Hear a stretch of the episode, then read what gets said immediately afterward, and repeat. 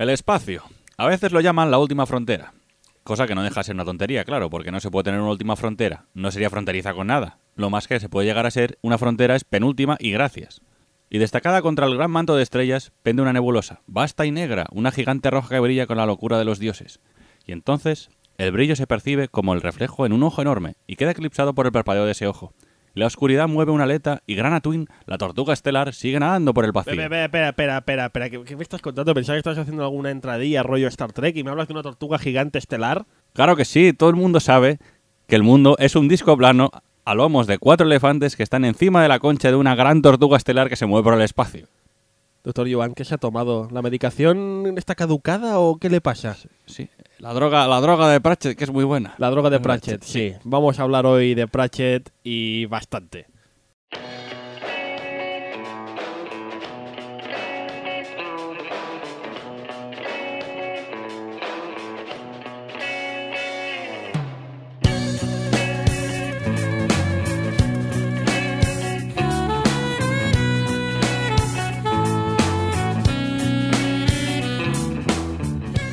Pues bienvenidos una vez más a Tú no has tenido infancia, porque no, no la has tenido ni la tendrás. Bueno, sí, si nos escuchas y sigues nuestros consejos, quizá algún día podremos decir, bueno, has tenido algo remotamente parecido a una infancia. Tengo aquí a mi lado, como no podía faltar, el doctor Yuan, el hombre que todo lo ha visto, todo lo sabe, todo lo ve. Sí, si no lo he visto yo es que no existe. No existe. Y hay veces incluso que lo ves antes que el propio creador, que el lo, propio estoy, lo- dibujante. lo estoy viendo. No lo has escrito, pero lo estoy viendo. Madre mía, ya tú ya estabas en los 80 viendo como había un señor llamado Terry Pratchett que estaba preparando algo, algo muy grande. Él no lo sabía, pero era, iba a ser muy grande. Hablaremos de Terry Pratchett y vamos a hablar de El Mundo Disco. Los fans de la literatura fantástica saben perfectamente el enorme mito que es esta saga de novelas. Una saga que nos ha encandilado a todos y que queremos haceros llegar la importancia que ha tenido en nuestras vidas.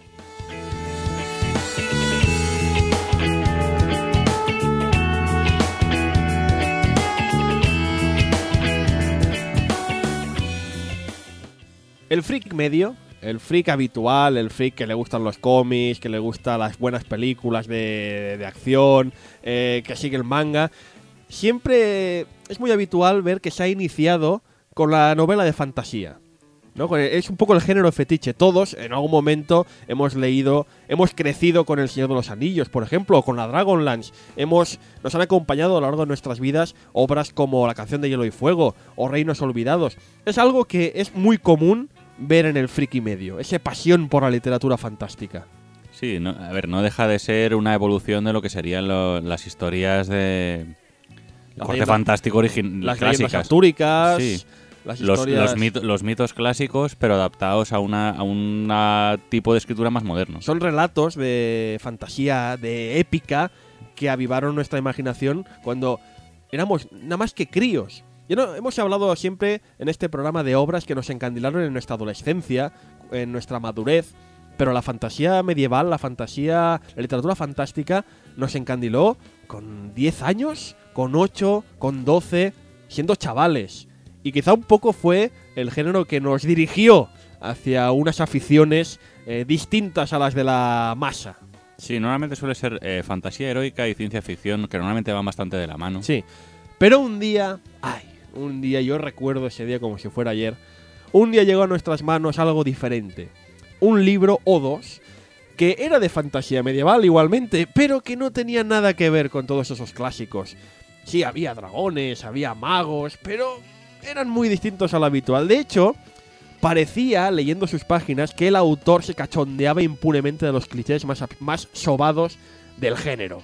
Y efectivamente es lo que estaba haciendo el autor Terry Pratchett. Estaba riendo en nuestras caras. ¿No es así, doctor Sí. Joan? Lo bueno del hombre es que se ríe con, con elegancia. Sí, es lo que tiene el, el- el señor, el gentleman inglés, que se descojona en tu rostro, pero lo hace con elegancia y con clase. Bueno, yo más bien diría que es que te ríes con él. Sí, pero vamos, es que Terry Pratchett se estaba riendo en nuestra cara de un género literario que nos apasionaba y con el que crecimos. Así por, pero gratuitamente.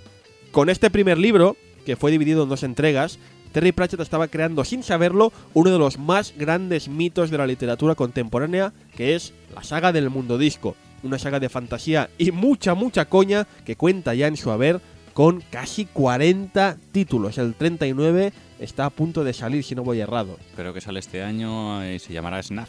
30 años lleva el señor Pratchett escribiendo sobre el mundo disco y todos sus fans seguimos enganchados después de todo este tiempo a su obra. ¿Qué tiene Pratchett? Doctor Yuan, que nos tiene todavía encandilados, a pesar de que se ha descojonado en nuestra cara de lo que más nos gusta. Sí, a ver, de hecho, Pratchett es como el, es, como el, es como el vino. como, es, es como el, es como el vino. Tú te tomas una copa y no pasa nada, pero cuando llevas unos cuantos estás ya... Estamos borrachos de Pratchett. Eh, efectivamente. Bueno, vamos a ver de qué va esto del color de la magia y la luz. ¿Cómo se llama esto? Fantástica. El color de la magia y la luz fantástica.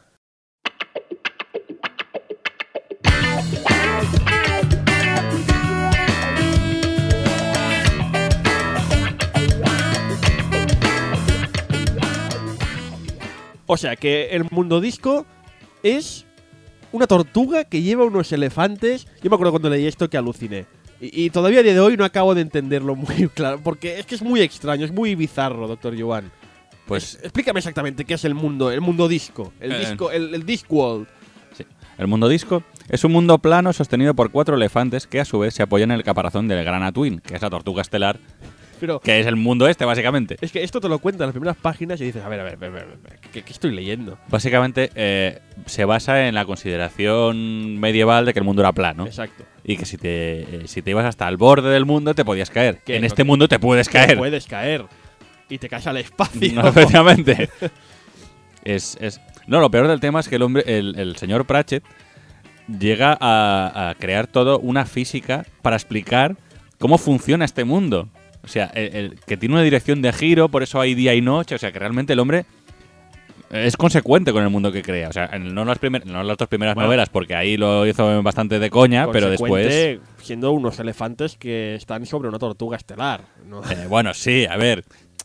Es una, es una, no- a ver, es una novela humorística. Es una saga de ambientación medieval fantástica. A principio de la saga. A principio. Al principio de la saga empieza siendo medieval fantástica, pero a medida que han ido apareciendo novelas posteriores, la tecnología y la sociedad han ido progresando hasta llegar a una ambientación más o menos victoriana. O sea, de hecho, en las últimas novelas ya existen eh, tecnología para comunicarse entre a larga distancia, parecido a lo que sería el Morse.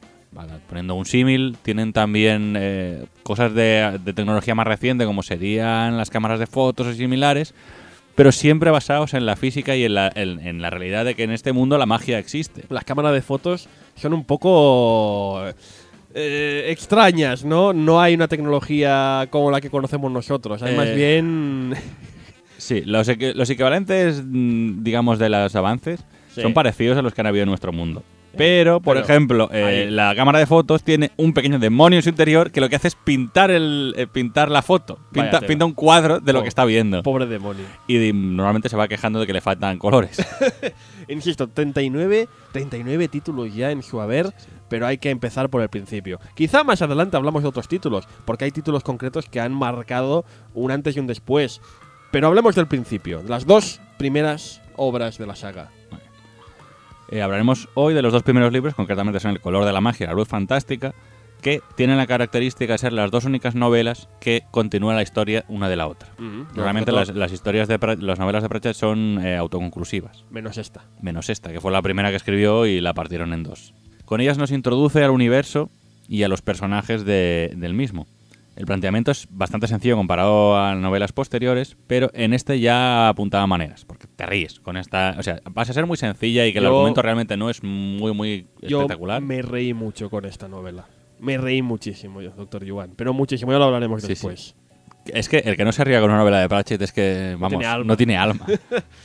en comparación con las novelas que de corte fantástico que habíamos leído hasta la época, es un soplo de aire fresco tremendo, por el tono satírico y gamberro que tiene el argumento y el uso humorístico de las convenciones del género. Es que se ríe, se, se- se- vamos, se mea en la cara de todas las convenciones del género fantástico. Como de costumbre en este programa, no vamos a hacer spoilers ni nada por el estilo, pero vamos a hablar de las dos novelas.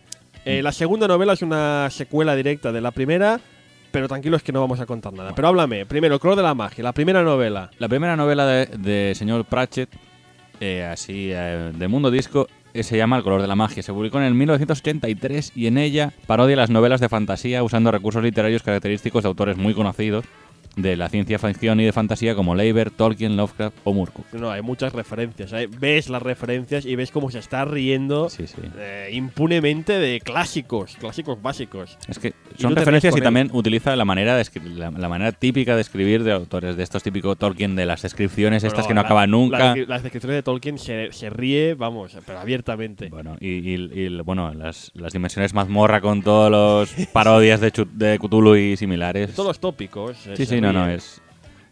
Si has... Lo bueno de leer Pratchett, de leerte sobre todo esta no- estas dos novelas, es haber leído antes ya novelas de fantasía y ciencia ficción, porque entonces pillas las referencias.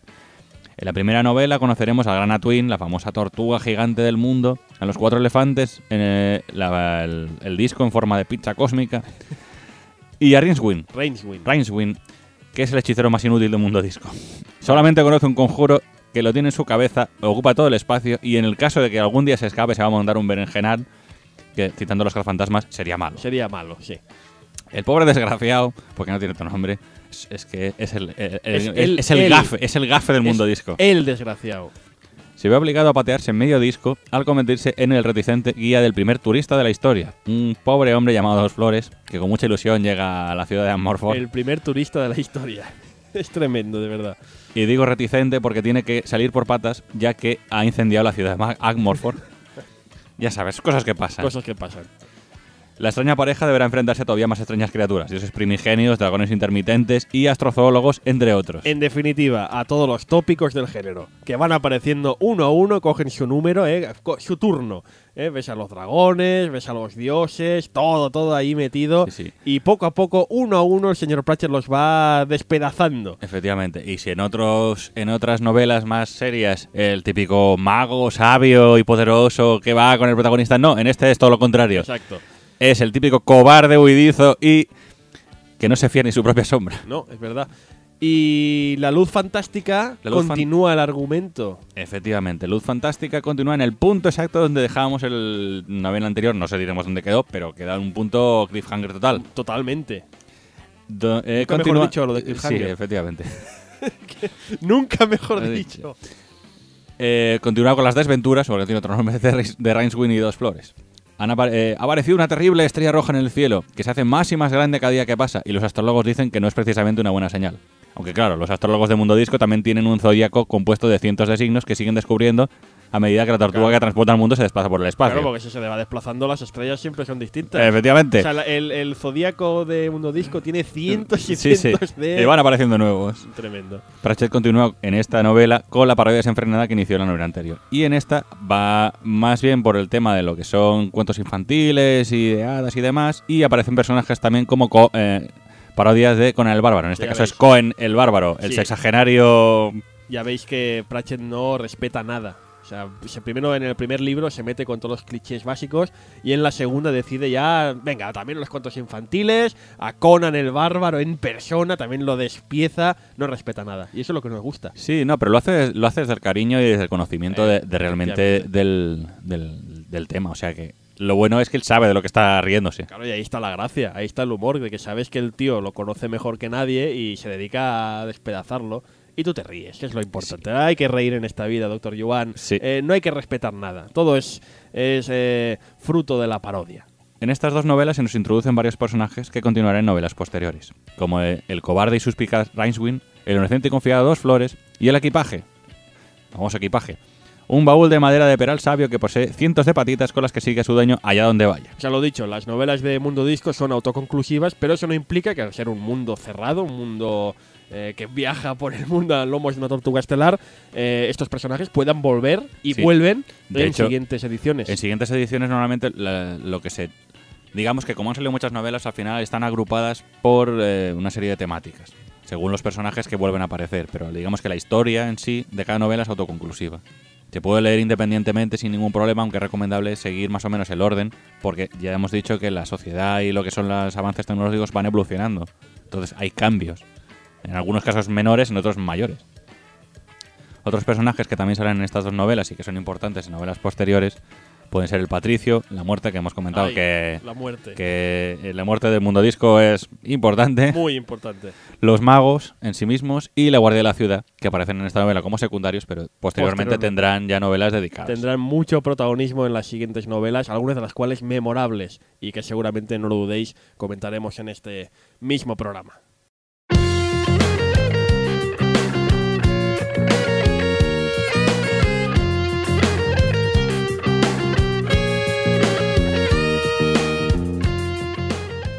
En este momento del programa siempre nos gusta hablar de la filosofía, del mensaje, de qué ha llevado al autor a plasmar de una forma o de otra la obra. Vamos, la filosofía del mensaje, básicamente, lo he dicho. Pero claro, es que en Mundo Disco Doctor Yuan, filosofía no hay mucha y mensaje, pues tampoco.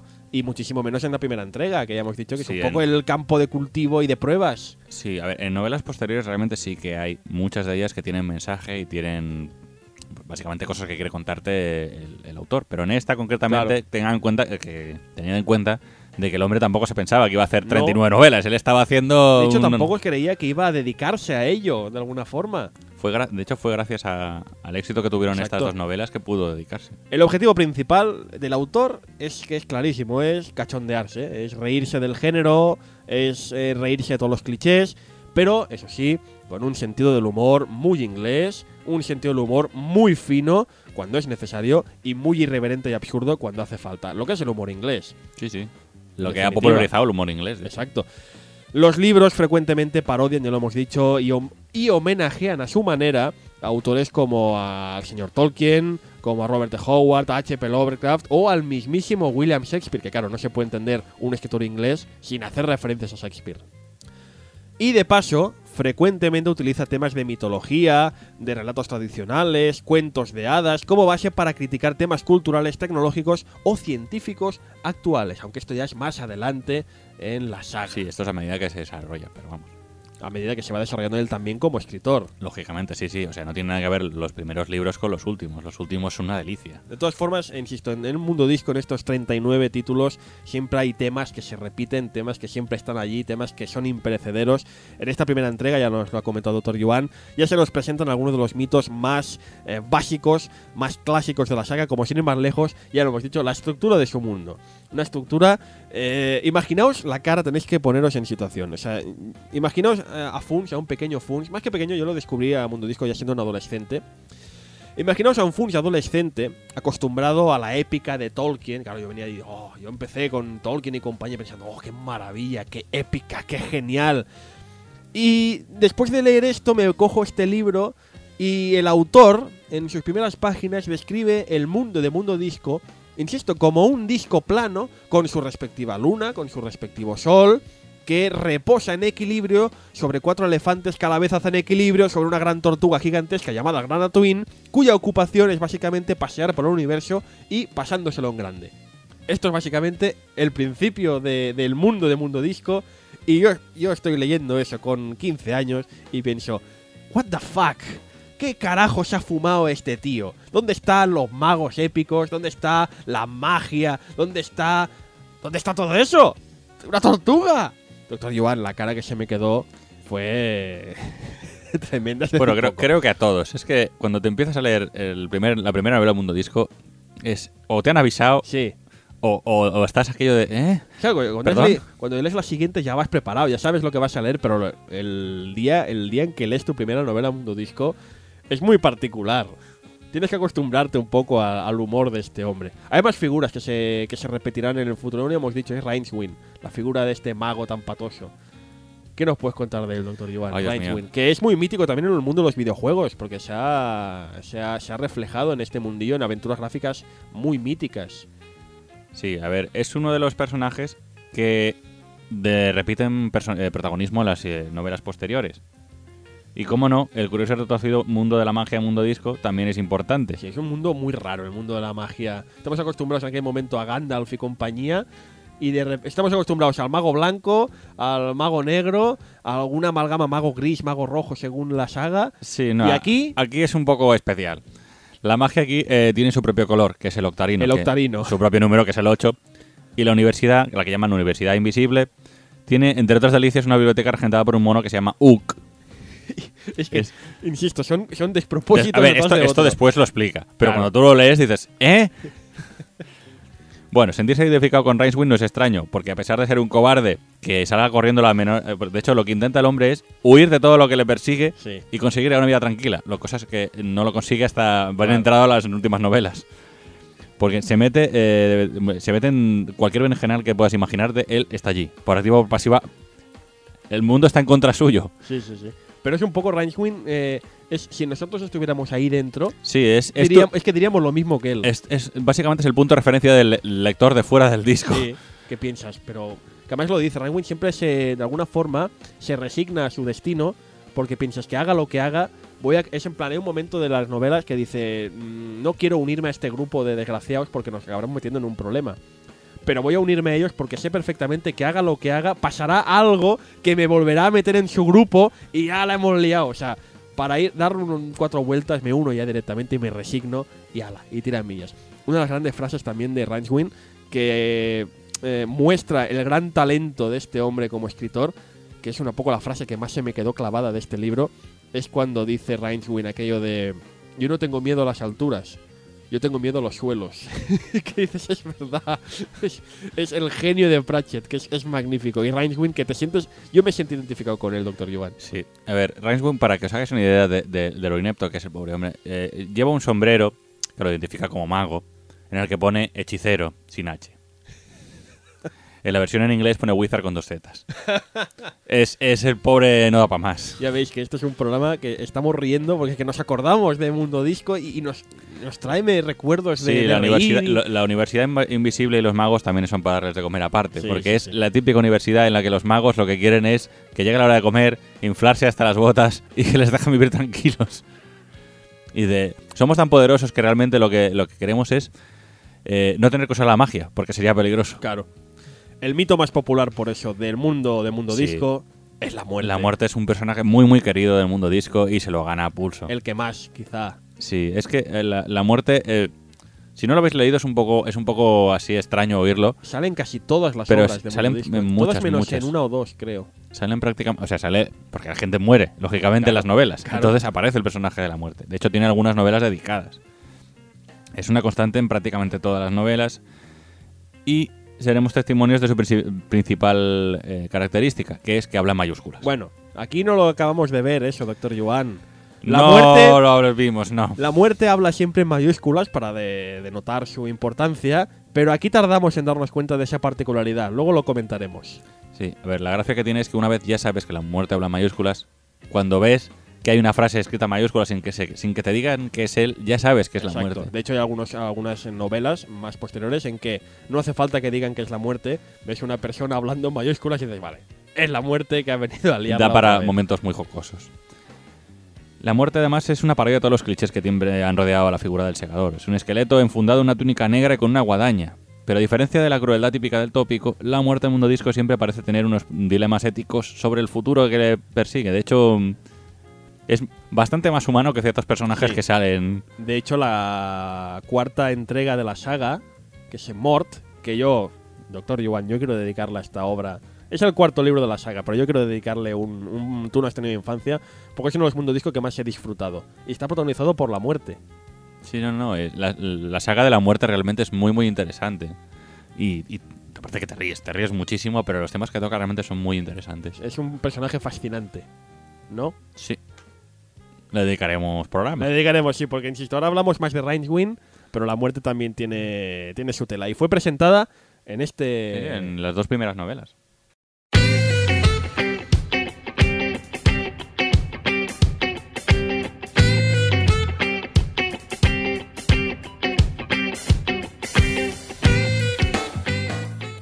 Como ya hemos comentado, eh, el autor del mundo disco es ni más ni menos que el irreverente Sir Terence David John Pratchett. Sir Terence David John Pratchett.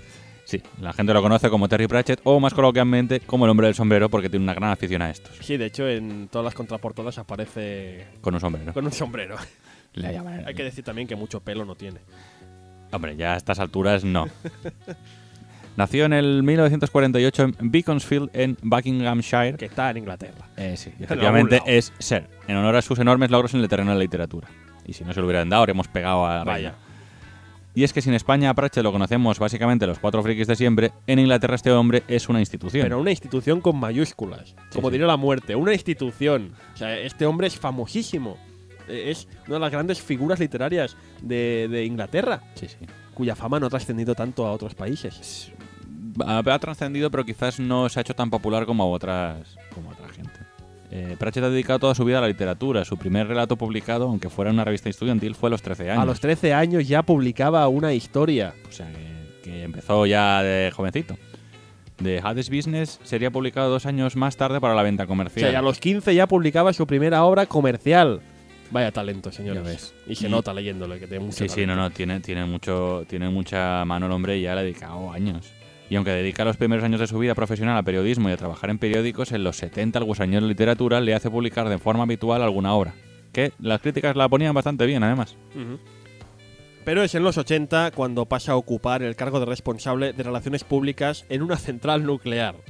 Ojo, ojo, ojito con este hombre que se mete en una central nuclear y en su sitio de trabajo idea un mundo, un mundo extraño, un mundo peculiar. Si tuvo algo que ver la radiación, si tuvo algo que ver la radiación, lo ignoro. Pero el caso es que en el año 1963 inicia la que será la primera novela sobre el mundo disco, la que hemos mencionado, El color de la magia.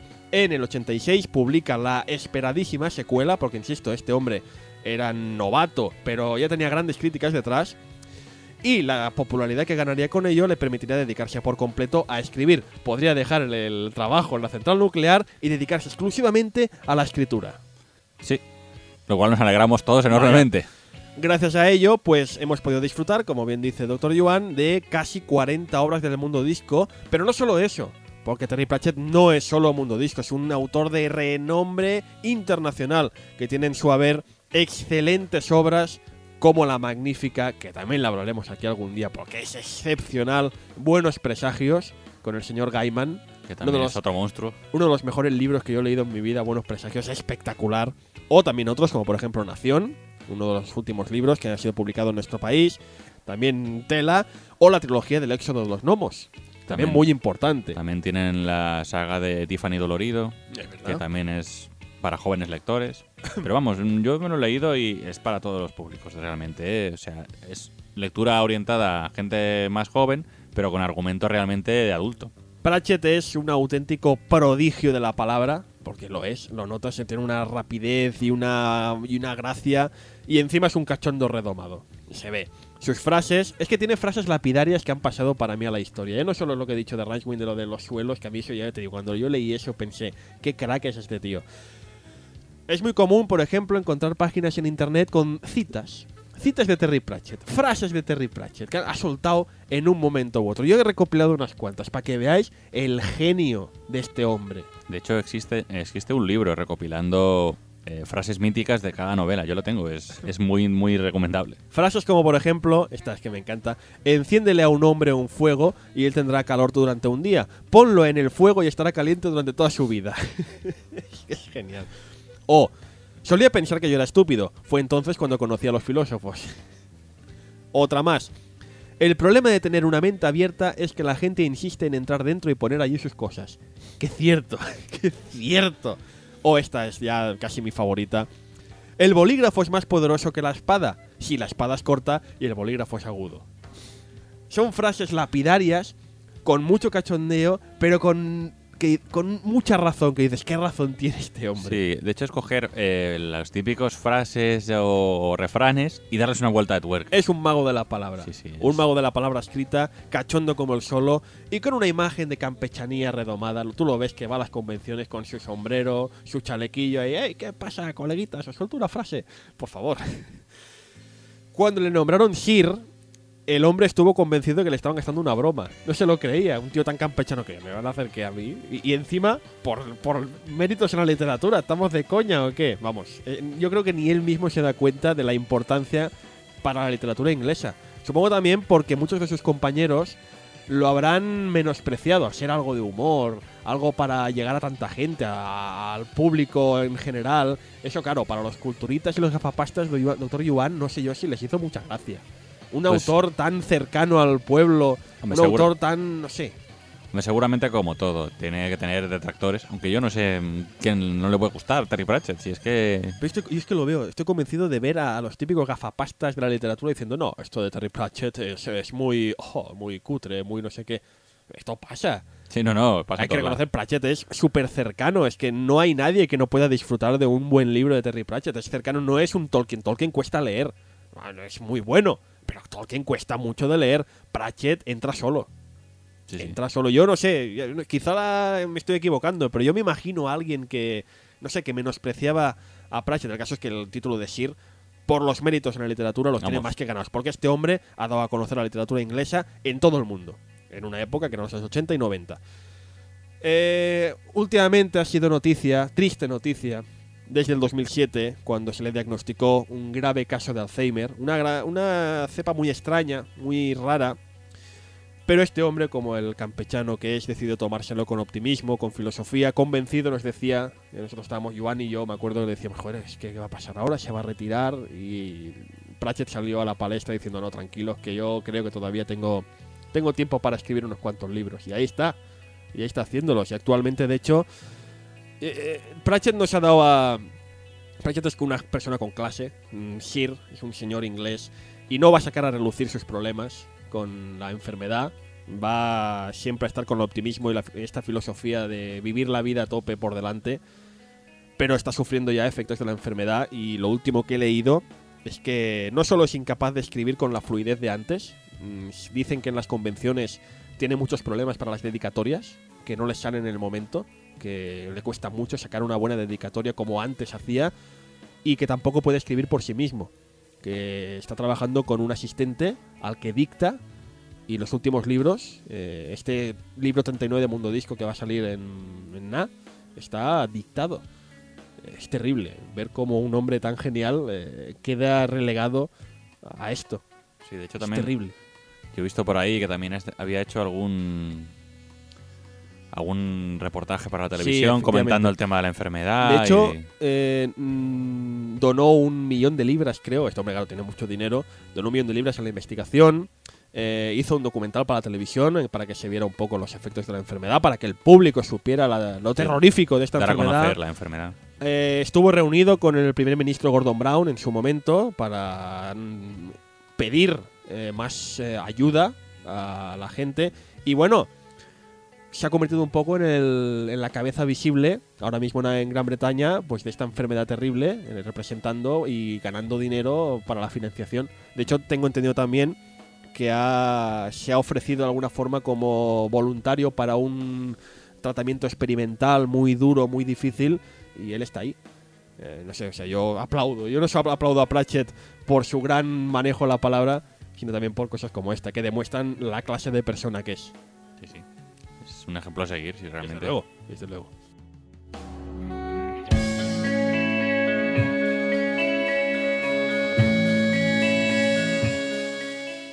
Pues bueno, lo que os he comentado un poco al principio, que tenéis que imaginaros a ese pequeño Funs, bueno, pequeño y no tanto, ya tenía pelos en algunos lados, que lee por primera vez El color de la magia, eh, recomendado por amigos. De hecho, creo que uno de ellos era el doctor Joan, que entonces no era doctor, pero aún así lo había leído todo.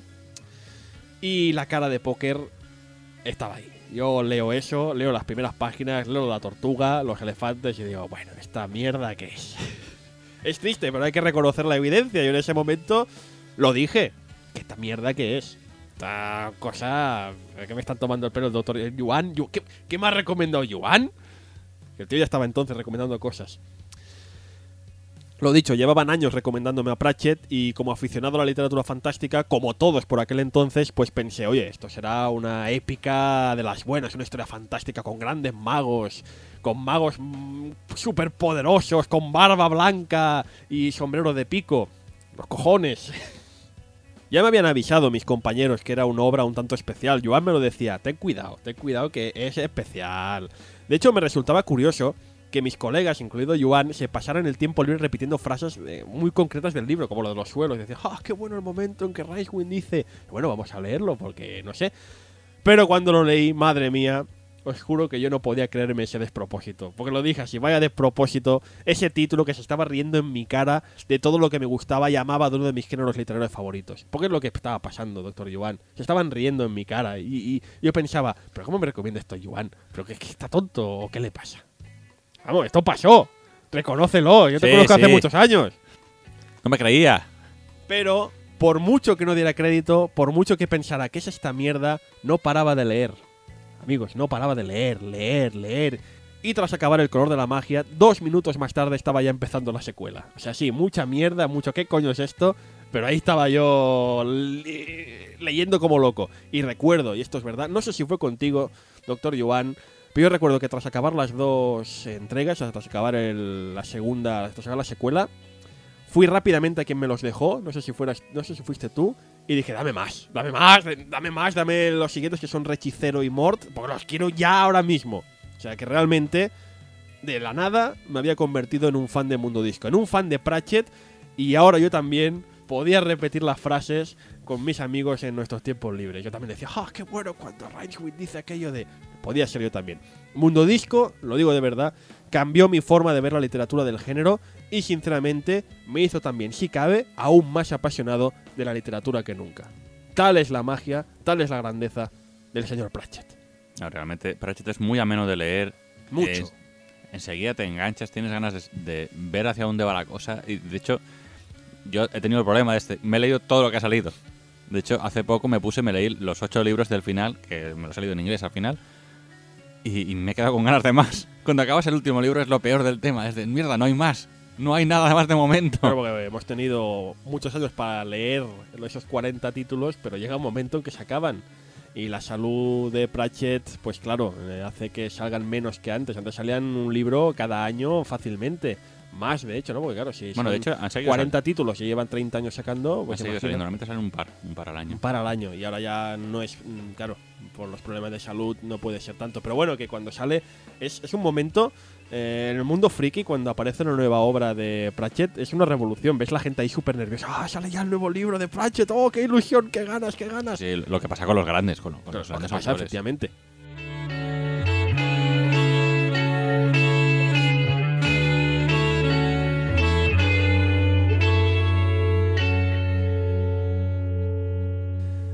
No se puede entender el género de la literatura de fantasía sin entender Mundo Disco. Muchos puristas, esa gente, los gafapastas, esa gente que se toma el- las pastas por la mañana y dicen, "Ah, esta obra no vale una pimiento porque no la ha escrito Porque Robespierre. Es que se entiende. ¡Ay, por favor, se entiende! ¡Qué asco!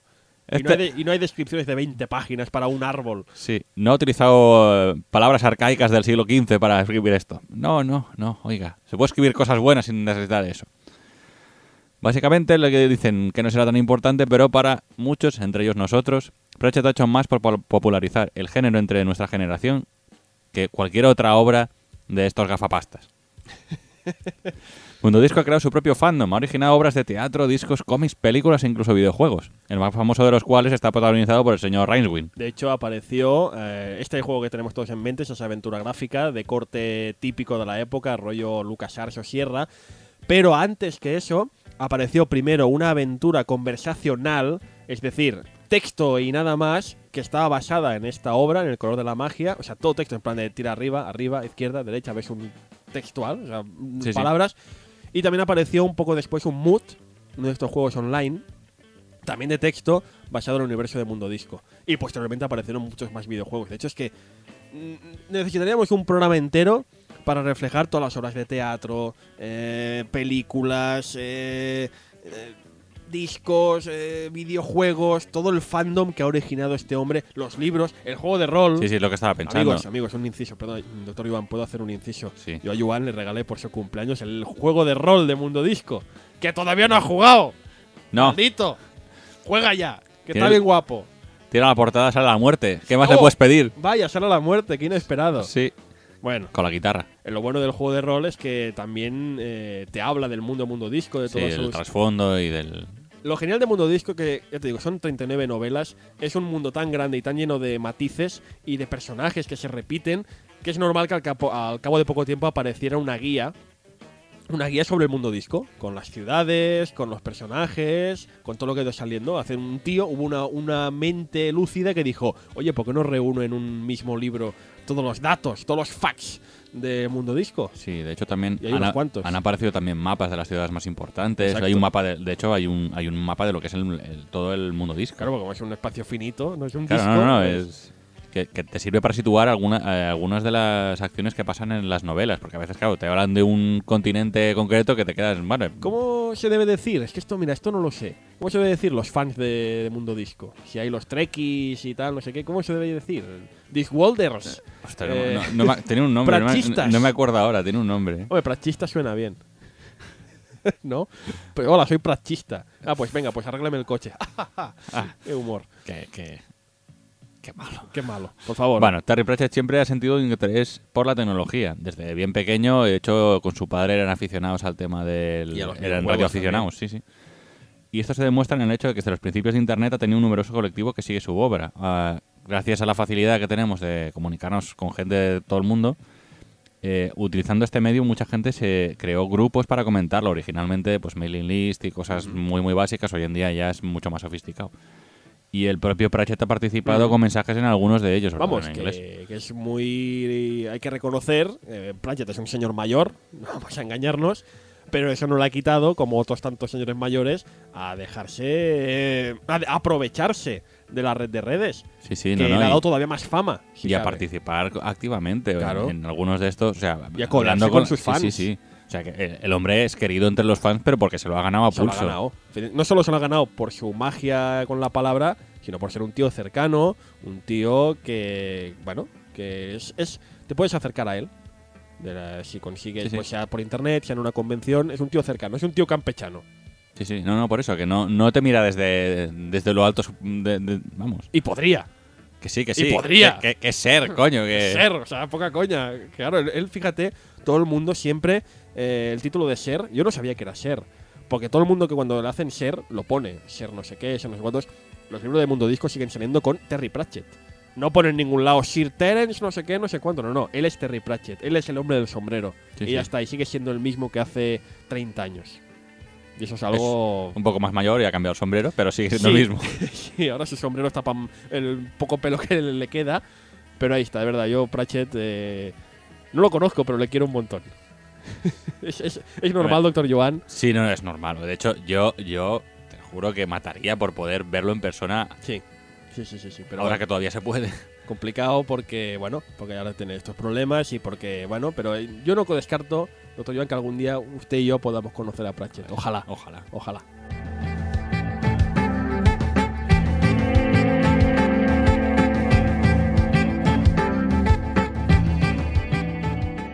El color de la magia es también importante dentro de la de la saga de Mundo Disco porque he leído por ahí, Doctor Yuan, que es el único libro del Mundo Disco, de los 39, que está dividido en capítulos. Aparentemente Pratchett eh, no le gusta el rollo de los capítulos y al principio como era más... eh, tenía que depender de un editor para que le editase la novela y todo el rollo, dijo, bueno, va, voy a poner capítulos. Pero no es lo normal en los... No, los, normalmente no están divididos por capítulos.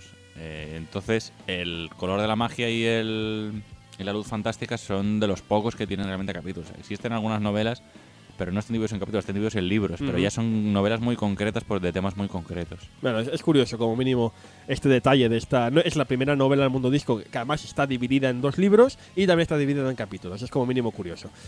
Cuando lo leáis, que sé que lo leeréis, tenedlo en cuenta.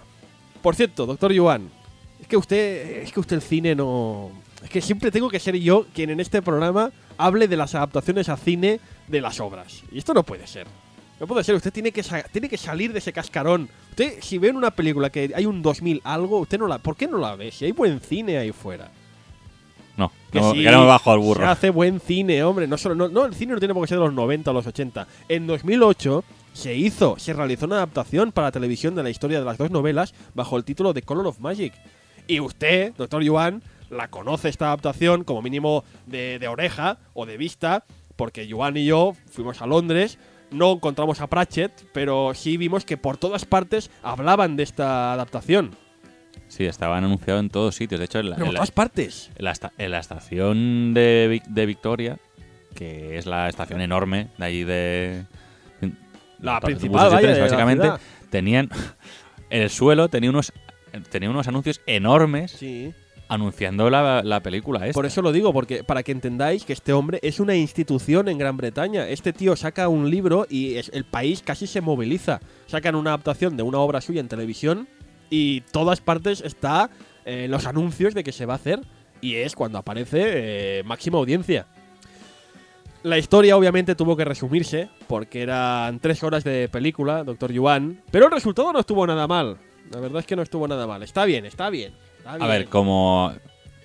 La verdad es que como adaptación no es mala. El problema que tiene es, claro, estamos, estamos resumiendo dos novelas en una película de tres horas. Pero hay mucho dinero. Se nota Ahí- que hay dinero. Los escenarios son impresionantes. Los exteriores, efectos especiales espectaculares. Sorprendentemente bien hechos para al ser al cabo una producción para televisión. Mm.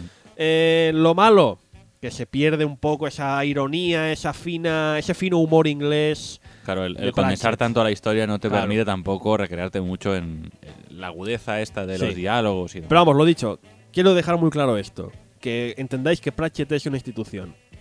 Y para que os hagáis una idea, vamos a compararla con la otra gran institución eh, literaria que es La señora Rowling. la señora Rowling, creadora de Harry Potter.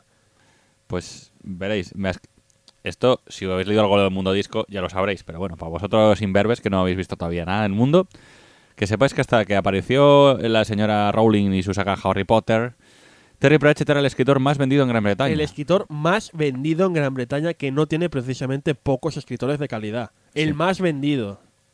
Y además que el hecho de que pasara a ocupar el segundo lugar a la lista de ventas no supuso rebajar un ápice del sentido del humor que tiene este hombre, ya que cuando la gente le pregunta sobre el tema, él siempre responde, bueno, los libros de Rowling son los más leídos, pero los míos son los más robados. Perdona, Sí, eh, le puede sorprender a más de uno, pero Terry Pratchett siempre ha presumido de que sus libros son los más robados en las librerías y centros comerciales del Reino Unido. ¿pero qué me estás contando? que nos dice mucho este hombre. Dice mucho de este hombre que presuma de que sus Sí, libros sí. son los más robados. Son los que roban más mis libros. O sea, que están diciendo que los, los prachistas, que he dicho Sí. antes, los fans de Pratchett somos todos unos ladrones. Que hasta cualquier persona es capaz de cualquier cosa con tal de leer la última obra de Sí este es. hombre. Aunque sea robarla. Lo- a ver, pero es que te ríes de que te están robando tus libros. En- es, es- Pero vamos, sabemos lo que vende JK Rowling, sabemos lo que vende en todo el mundo JK Rowling, pues ahora es restarle un poquito y tenéis a Terry Pratchett. Sí, sí. ¿Por qué eso? Porque Rowling es famosa en todo el mundo sin distinción, pero Pratchett, por alguna razón, su fama se concentra más en Gran Bretaña, América y los círculos frikis del mundo. Seguramente porque también el- los temas que toca suelen ser un poquito más adultos. Mm. El, el tema es que el JK Rowling, el eh, tema eh, Harry Potter, está orientado a un público más infantil, sobre todo los primeros, las primeras novelas que sacó. Mm. Aunque bueno, lo de JK Rowling que los autores han crecido con esas novelas y aún así se han ido volviendo más oscuras. Claro, no, no, no por eso, pero la- las primeras eran muy infantiles y a medida que fueron saliendo más novelas, pues crecieron los protagonistas y la novela se volvió más oscura.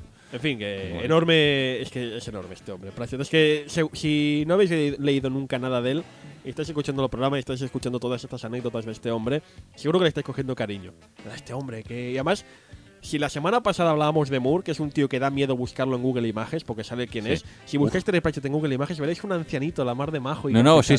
sí, es que lo ves y dices, hostia, yo. ¿Cómo mola el hombre? Buscarlo, este". buscarlo en Google Images, Terry Pratchett. Veréis un Más hombre que se la le mar nota, de. las fotos se nota que el tío, el, el- que el tío tiene humor, porque es Sí. que hasta en la foto se- siempre se está riendo en las fotos. Pues eso, buscarlo. No busquéis a Alan Moore, a- Mm, no. ahorraos ese suplicio, pero sí buscad a Terry Pratchett.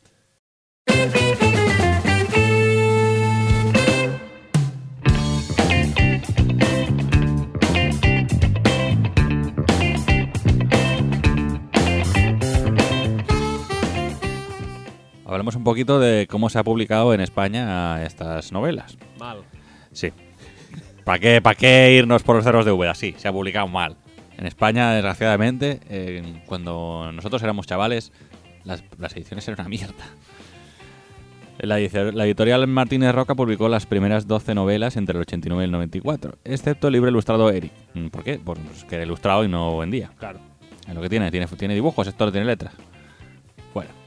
En 98 tomó el relevo Plaza Llanés, que ha ido reeditando eh, las novelas y traduciendo ya las nuevas, Eric incluida, esta vez sí, sin dibujos.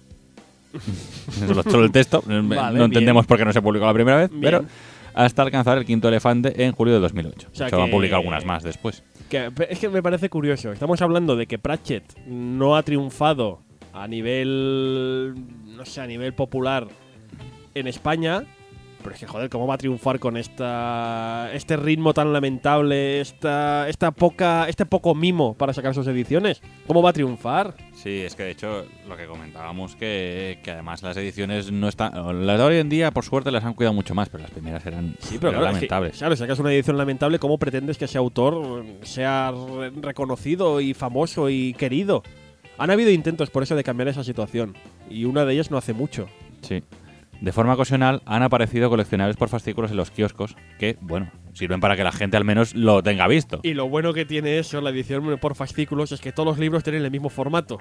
Porque leer Mundo Disco en físico es como una bonita eh, montaña rusa. Sí. Ahí, uy, todo a Esto, esto, amigos, que vosotros os diréis, ¿qué coño nos estáis contando? Nosotros lo hemos vivido en, en todo. En todo. los cómics, en los libros, en las Los cambios de películas. formato. Ay, Dios mío, los cambios de formato. Ojalá le cogieran de los huevos al que inventó los cambios de formato. Pero bueno, que insisto, en los 80, principios de los 90, se defenestró, se, se torturó, se torturó al, al bueno de Pratchett y su mundo disco, eh, causando lo que ha pasado, que en este país pues la figura de Pratchett sea pues poco reconocida. Y ha habido estos intentos en kiosco, porque yo me acuerdo cuando anunciaban el fascículo de Mundo Disco, que decían, ¡Ah, Terry Pratchett, el gran, genial, magnífico y estupendo, maravilloso escritor de fantasía! Y yo, sí, sí, o sea, podéis echarle todos los adjetivos que queráis, pero... mm, Que me lo digáis ahora, en el 2000 y pico, cuando este tío lleva 20 años haciendo cosas, hombre, mm, no sé, Ahora fácil, ¿no? Claro. Ahora fácil, claro. Ahora que vende el mal tío segundo tío más vendido de Inglaterra es muy fácil, pero entonces ¿qué? Amigo mío, Bueno, al menos lo sacan. lo están sacando. Y las últimas ediciones están mejor. Están bastante mejor. Ya la traducción es Yo, por ejemplo, mu- mucha mejor adaptación. Me han sacado Mm, también dos ediciones. Sacan la edición, digamos así, más grandota, es Sí. tamaño cuartilla más o menos, Yo, y después la edición ejemplo, bolsillo. me he comprado, no es Mundo Disco, pero me he comprado El Nación de Terry Pratchett y la edición española está muy Está bien. muy bien, sí, está sí. francamente bien. O sea, se nota que por lo menos ya han visto que, oye, que este tío se merece un trato mejor y que hay gente que lo compra. Sí, sí, parece que ser que hay gente que lo quiere leer y todo. Mm. Oh, hay gente que compra Terry Pratchett. Después de 30 años nos damos Sí, cuenta. No, muy no bien. solo lo roban en librerías Sí. y centros comerciales, la gente que lo compra. Pero insisto, las ediciones españolas han sido particulares y hay algunos errores de traducción muy flagrantes. Sobre todo uno de ellos. Sí. Eh, la primera edición que sale, sacaron de Mundo Disco tuvieron la genial idea de decir, bueno, en el original la muerte habla con mayúsculas, pero ¿para qué? Será una errata. Sí. Lo vamos a poner en minúsculas. Fantástico. Digo, muy bien. Hasta el cuarto libro, creo, Sí, me el parece. Mort, no resuelven ese error. O sea, yo no entiendo. Un traductor coge un libro y ve que hay unas frases en mayúsculas, todo el mismo personaje habla siempre en mayúsculas y decide quitarlo. O decide, quizá no fue él. Quizá fue que llegó a la imprenta Y dijeron, mira, se ha dejado el bloque mayúscula Sí, puesto. No me extrañaría que fuera eso, porque a veces también criticamos mucho al traductor, pero también hay que ver un poco más allá, que los editores, los impresores también tienen su parte a veces de culpa. Yo no sé quién fue aquí quien la lió parda, pero yo imagino que salieron estos tres libros con este error y alguien dijo, pero ¿qué estáis haciendo? Almas de cántaro. Quizá incluso llegó uno de estos libros a Inglaterra, al editor de Pratchett, vio el despropósito y dijo, ¿cómo que no hay ninguna mayúscula? No entendía español, pero ¿cómo que no hay ninguna mayúscula en el libro? ¿Pero qué ha pasado aquí? Me gustaría saber, de verdad, doctor Yuan, qué pasó allí. No lo sabremos nunca, probablemente. No, ¿Pero no, qué a no- pasó? A, no ser que nos escuche por de casualidad alguien No. que esté metido, pero lo veo difícil. No creo, la verdad. Pero bueno, qué lástima. Las ediciones nuevas lo han arreglado sí, ya. las eso. ediciones nuevas, lo- la reedición nueva de, Pla- de Plaza de Llanes arregló el problema. Ya salen en mayúsculas, por suerte. Y estaban desordenados. Sí, es que, que es también de, es de. ¿Para qué mantener el orden original de los libros? Lo vamos cambiando. Claro que sí, que son autoconclusivos, pero.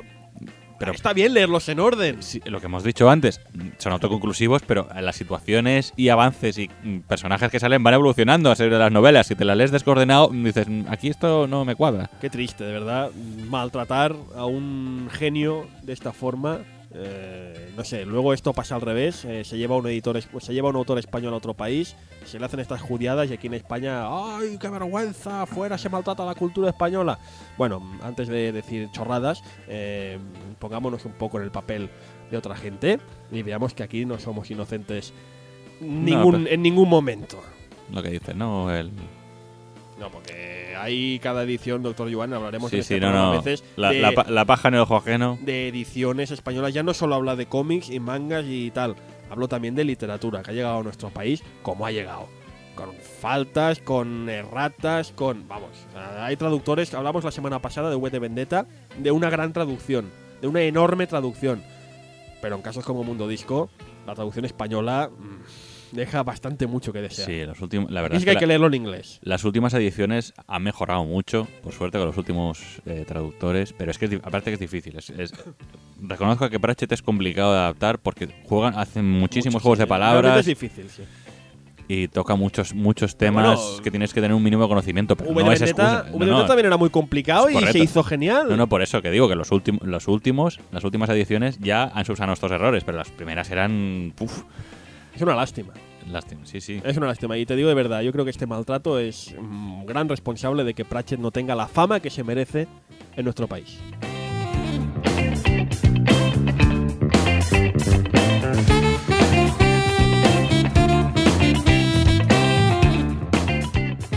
Bueno, se nos ha quedado la boca seca hablando del señor Pratchett y Sí, sus pero libros. a mí- yo, quiero pero- dejar, yo quiero dejar esa nota. Esa nota de. Fijaos cómo, mientras que en Akira V de Vendetta vamos un poco de cara a barraca, de cara a faena, aquí no hemos podido reír. No hemos podido evitar reír. Eh, es recordar Pratchett, es recordar sus libros, es recordar sus frases y ríes. Si has leído Pratchett, ríes. Hay buen humor. Eh, La cara de póker inicial es la que es. Pero el humor, la gracia de este hombre es que es, es genial, es, es única. Sí, no, sí. se- no hay repetición. Sí, Y sí, no, no. Y el- el- el- la chispa que tienen los diálogos que te hacen las frases estas que hemos comentado es. Y es- de hecho su, su hija, que se llama Rihanna, como la cantante esta, no, pero se llama Rihanna Pratchett, ha querido seguir un poco el oficio del padre. Pero aunque no es mala ni mucho menos, no es, no es lo Hombre, mismo. es- Es que el, el padre es, es- es, muy, muy grande. Es, es un, es, claro, es una losa para, la, para esta escritora, porque tener de padre a Pratchett es que. Es, es que no, no, ¿cómo vas a superar eso? ¿Cómo vas a superar a- al genio, al genio de la palabra escrita? En fin, lo dicho, que Pratchett nos hace reír, nos hace sonreír y nos hace ser mejor personas. Qué bonito. Pratchett va por ti, queremos conocerte. Muy bien. Y bueno, eh, dime, dime. Y al final, en el próximo programa, ¿de qué vamos a hablar? Sí, ¿Eh? bueno. ¿Eh? ¿De qué vamos a hablar? Ya he dicho que aquí nuestro compañero, el doctor Yuan, está anclado en el pasado cinéfilo. Él se niega a ver ninguna película que esté datada posterior al 2000. Y aunque sí que es cierto que en el programa nos dedicaremos sobre todo a cómics, libros y mangas, de vez en cuando no podemos olvidar que nuestra, nuestra, nuestra cultura freak no solo se basa en eso, sino que también se basa en películas, en grandes películas de los 80 y 90 que nos marcaron, nos marcaron cuando éramos chavales y nos han convertido en los frikis que somos. Aquellas películas que no olvidaremos jamás y una de ellas particularmente, uno de los films que consiguieron que el doctor Yuan quisiera dedicarse, sí o sí, le dijo, papá, yo quiero dedicarme a esto. Él quería dedicarse a la investigación del flujo. Él no sabía qué era el flujo, pero el doctor Yuan quería investigar el flujo porque veía que era algo que chanaba mucho. Obviamente no lo consiguió, no fue el caso, pero igualmente aún así hablaremos de Regreso al Futuro, la película que catapultó la fama a nuestro país, a Marty McFly, a Doc Brown y al mítico DeLorean y, lo digo ahora que no me escucha, una de las películas favoritas de todos los tiempos del Dr. Yuan. ¿A qué sí, Dr. Yuan? Sí. Ah, bien. De hecho, ha, De- insis- ha insistido él en en hacer esta y no otra. Sí, hombre, de hecho, es. Creo que cualquiera que haya visto esta película en la época, todos quisimos comprarnos un DeLorean. Hombre, faltaría más. Insisto, la semana que viene en Tu Estrella de Infancia hablaremos de Regreso al Futuro, la primera parte. Es un poco la gran, la gran película Parte de aquella época que a todos, a todos nos encandiló, nos maravilló. Qué maravilla de película. Hablaremos la semana que viene. Lo dejamos aquí, que siempre, siempre hemos pretendido hacer un programa de media hora y siempre nos alargamos a casi la hora. Yo no sé cuánto ni cuánto tiempo llevamos, pero insisto, tan puedes hablar de Pratchett y se te pasa, se te pasa el tiempo igual que cuando lo lees, que empiezas a leer Pratchett y cuando te das cuenta, te has acabado el libro y han pasado horas desde que Sí, te- empezaste. Te fuiste a leer de noche y ya es de día. Doctor Joan, ¿algún último comentario que quiera decir a todos aquellos que no saben aún si leer el color de la magia? Más razones, joder. Bueno, lo mismo que comentamos en el programa anterior. En las bibliotecas, ese, ese gran Sí, no, desconocido. y esto con más razón. Esto si no lo encuentras en una biblioteca es para quemarla. es para quemar la biblioteca. Te pones la máscara de Guy Fox y Sí. vas a la biblioteca y le prendes fuego. Evidentemente, así un poco relacionas ambos programas de Eh, efectivamente. Infancia. Gracias, doctor Joan. Nos vemos la semana que viene programa. y un si ustedes también nos despedimos. Insisto, semana que viene, regreso al futuro. Adiós.